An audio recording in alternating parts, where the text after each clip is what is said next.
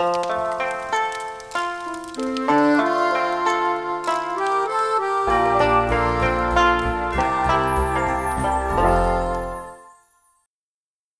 texte de Louis Courdan, raconté par lui-même.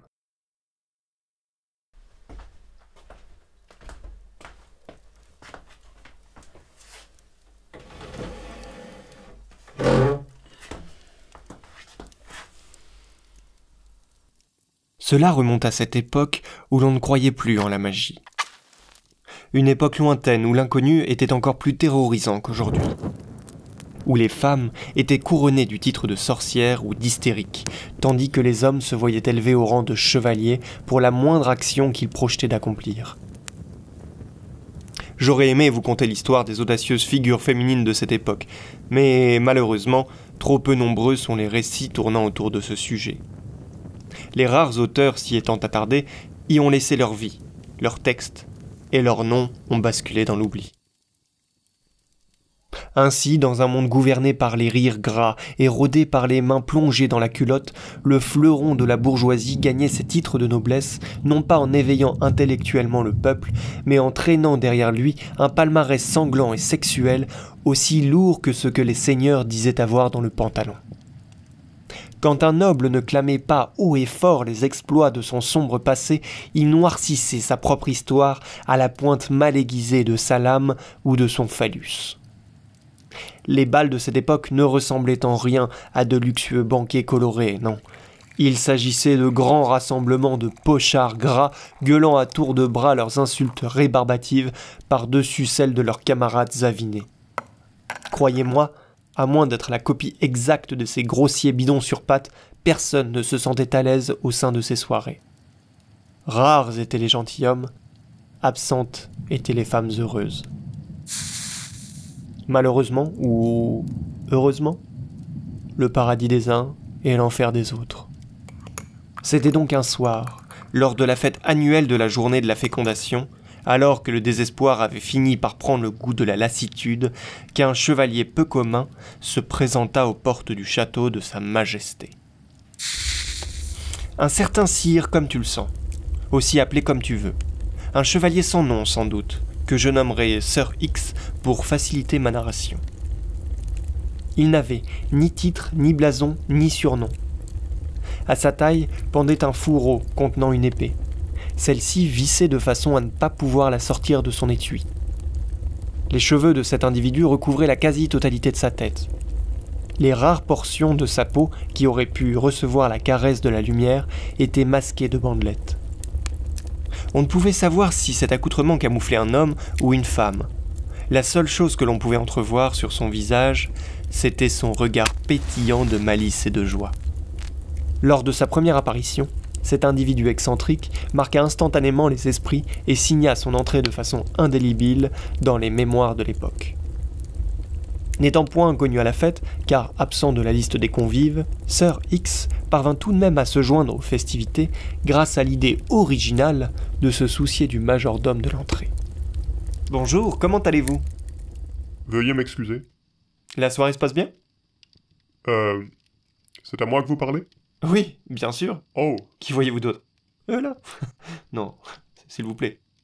C'est c'est pas trop fatigant de rester ici pendant qu'il festoie vous savez, je suis plus à l'aise ici qu'à l'intérieur. Nous ne sommes pas vraiment du même monde. Ah là là, comme je vous comprends. Je vous cache pas que j'hésite moi aussi à franchir le seuil. Après tout, j'ai toute la soirée pour faire ami-ami. Je pense que je peux retarder mon entrée sans crainte.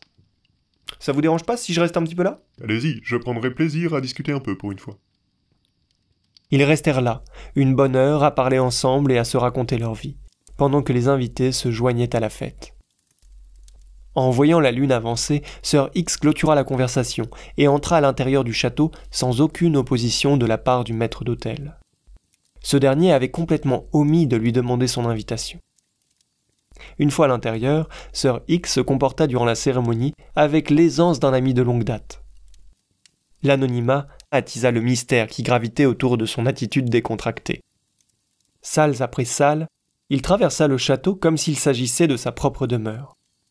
Son irréprochable manière de parler, ajoutée à son drôle d'accoutrement, attirait la quasi-totalité des regards qu'il croisait.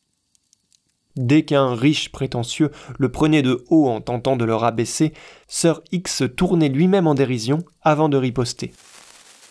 Il le saignait de ses mots et du tranchant de sa répartie jusqu'à faire pâlir de honte l'impoli qui lui avait manqué de respect.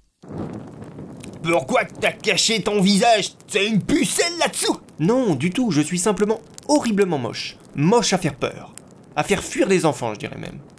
Et bah donnez votre tuyau, la femme, elle est immonde Hein Vous avez compris Je lui ai donné hier soir, monseigneur, mais je lui ai conseillé de le recommander à son mari. Euh...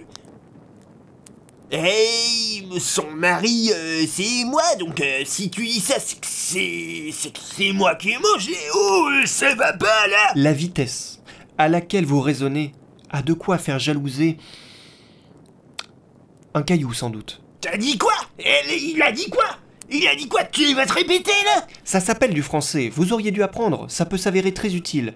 Essayez à l'occasion. Oh, t'as dit quoi Petite inquiétude de ma part cependant, je crains que vous ne rencontriez quelques difficultés lors de l'apprentissage du sarcasme. Les rires de satisfaction accompagnaient souvent les joutes verbales de Sir X. Mais qui était donc ce seigneur? Était-ce un homme, une sorcière ou tout autre chose? Les soirées passèrent dans les châteaux du pays et la notoriété de Sir X grandit avec le temps. Son nom prenait de plus en plus de place dans les nobles bouches pleines, certes, mais il résonnait aussi dans les oreilles des poètes comme dans le cœur des jeunes femmes, puisque ce noble à l'esprit aiguisé était tombé amoureux d'une simple cuisinière. Simple, ce n'est probablement pas le terme qu'il aurait employé à son égard. Si elle lui avait tapé dans l'œil, c'est qu'elle ne ressemblait à personne. En même temps, il faut dire qu'elle cuisinait comme personne, et était d'une gentillesse inégalable dans ce monde dévoré par le vice. Cette femme, pleine d'optimisme, était probablement la seule à ne pas avoir déjà craché dans la marmite des monstres qu'elle nourrissait. Sir X l'avait croisée à quelques reprises dans les coulisses de certaines réceptions de la région. Une fois là, une nouvelle et heureuse fois ailleurs. Puis, après cette seconde rencontre, il chercha à la retrouver à travers chacune des invitations qu'on lui proposait. Les soirées qu'il devait affronter sans elle perdaient tout leur intérêt. Il commençait donc chacune des festivités par jeter un œil derrière les fourneaux. Et, quand il l'entrevoyait, cela lui semblait presque irréel, tant sa joie était immense. Un véritable rêve éveillé. On raconte que des deux amoureux, aucun n'a jamais demandé à savoir le prénom de l'autre. Et pourtant, il s'en posait des questions. Il passait son temps à lui parler. C'est ce qu'il savait faire de mieux, après tout. Mais devant elle, ça n'avait pas le même son. Ce sont que des bêtises qui sortaient. Si bien que souvent, il préférait jouer les bouffons plutôt que de parler en poète. Il tentait alors, sans succès, de jongler avec les casseroles, de chanter aussi mal que celle-ci, ou d'user des différents légumes de la cuisine pour imiter le beau monde qui se trouvait dans la grande salle. Le roi, par exemple. Pour cela, il choisissait la plus moche de toutes les courges en guise de nez, et une feuille de chou moisie pour illustrer la mèche de cheveux gras qui surplombe la royale tête de son souverain. Il titubait ensuite dans la cuisine, en faisant mine d'être ivre et en déblatérant des idioties. Pouvez-vous mettre plus de soupières dans cette soupe On ne... On ne... On ne met jamais suffisamment les soupières au devant de la scène. Pourtant, pourtant, elles ont leur importance, au même titre que euh, les impôts. Bah voilà, les impôts par exemple. J'aimerais bien, moi, payer des impôts, mais je n'ai pas le droit. Non, je n'ai pas le droit. Sinon, c'est à moi que je les paie. Donc c'est pas la peine, autant que je les paie pas. On gagne du temps. Cela la faisait rire, et c'était tout ce qui comptait. Quand il osait lui adresser la parole, il lui racontait tout. Absolument tout. Mais surtout rien, car à part parler, il n'avait en réalité jamais vraiment rien accompli d'héroïque. Elle aussi, elle lui parlait. Et qu'est-ce qu'elle parlait? Elle parlait bien, mais avec les mauvais mots. Elle parlait tout en étant capable de réussir à réaliser mille merveilles. Des salades, des rôtis, des blanquettes, des quiches, des poulardes, des gâteaux, des ratatouilles, des bouillons, des sauces. Des sauces qu'elle lui faisait goûter d'ailleurs. Quand c'était comme ça, elle lui tendait sa cuillère en bois, et il baissait quelques-unes de ses bandelettes pour libérer sa bouche. Elle soulevait très haut ses sourcils, en laissant sur ses lèvres un air qui questionne. Un air qui dit C'est bon, hein?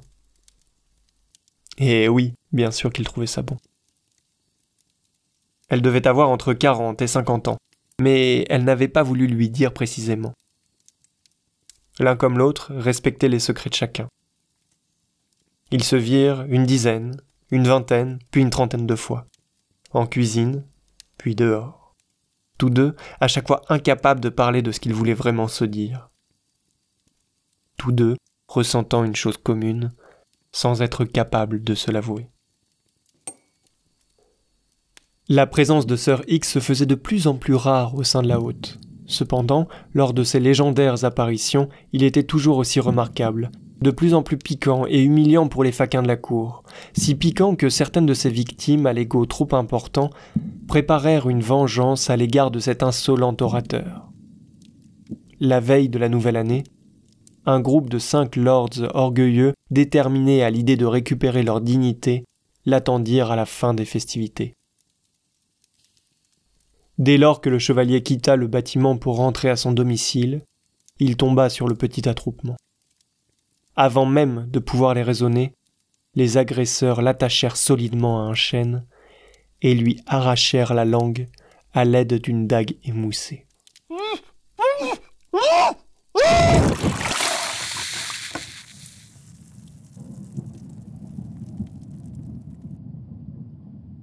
Les mois passèrent. Les cris remplacèrent les mots. Les pleurs supprimèrent les rires. Il n'osait plus sortir. Pas par peur de subir une nouvelle agression, non. Il pensait avoir tout perdu. Alors, perdre la vie n'avait plus grande importance. Il ne sortait plus à cause du regret qui le rongeait. Pas celui d'avoir consacré une vie entière à affûter ses mots enfin, mais ce regret de n'avoir jamais pu avouer de vive voix à son ami qu'il l'aimait.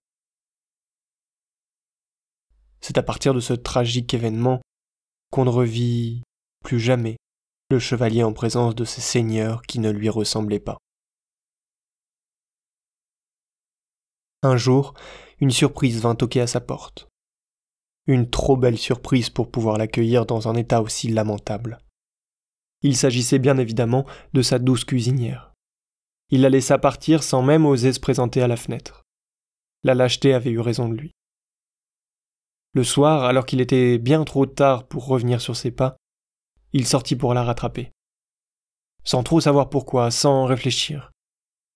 C'est à peine s'il eut le temps de franchir le seuil de la porte qu'il tomba nez à nez sur un drôle d'instrument de bois et de cordes qui trônait sur le palier. Une fois qu'il le prit dans ses mains, quelque chose tomba sur le sol. Il tâtonna dans l'obscurité et posa ses doigts sur une cuillère en bois. Il la saisit, avec soin, comme s'il ne voulait pas froisser les ailes d'un insecte. Il plaqua le petit ustensile contre son cœur, pleura quelques gouttes de joie, pour la première fois depuis que le drame avait changé sa vie.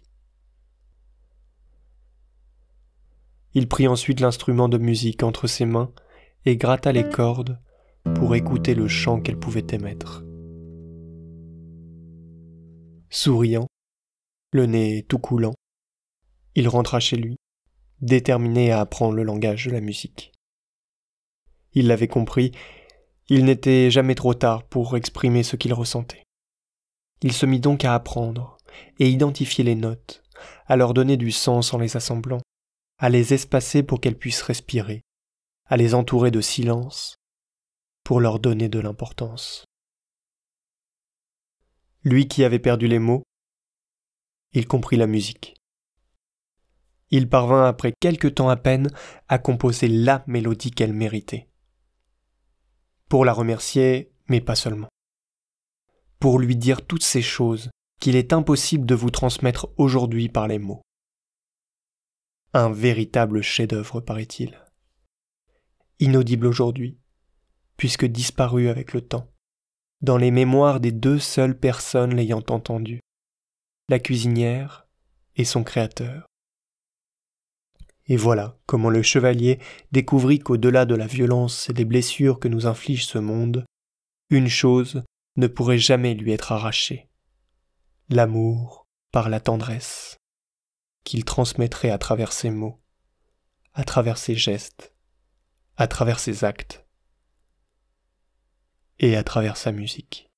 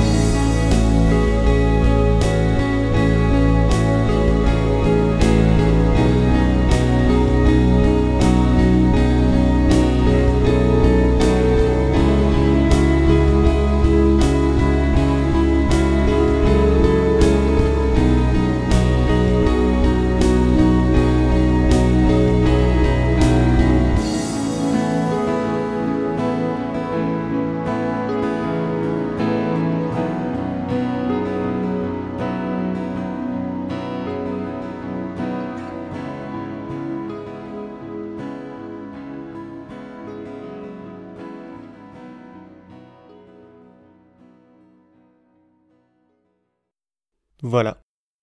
En espérant que cela vous ait plu. La musique derrière cette nouvelle est extraite du titre Stay Strong de Quentin Vistico, tiré de l'album Edna Silem.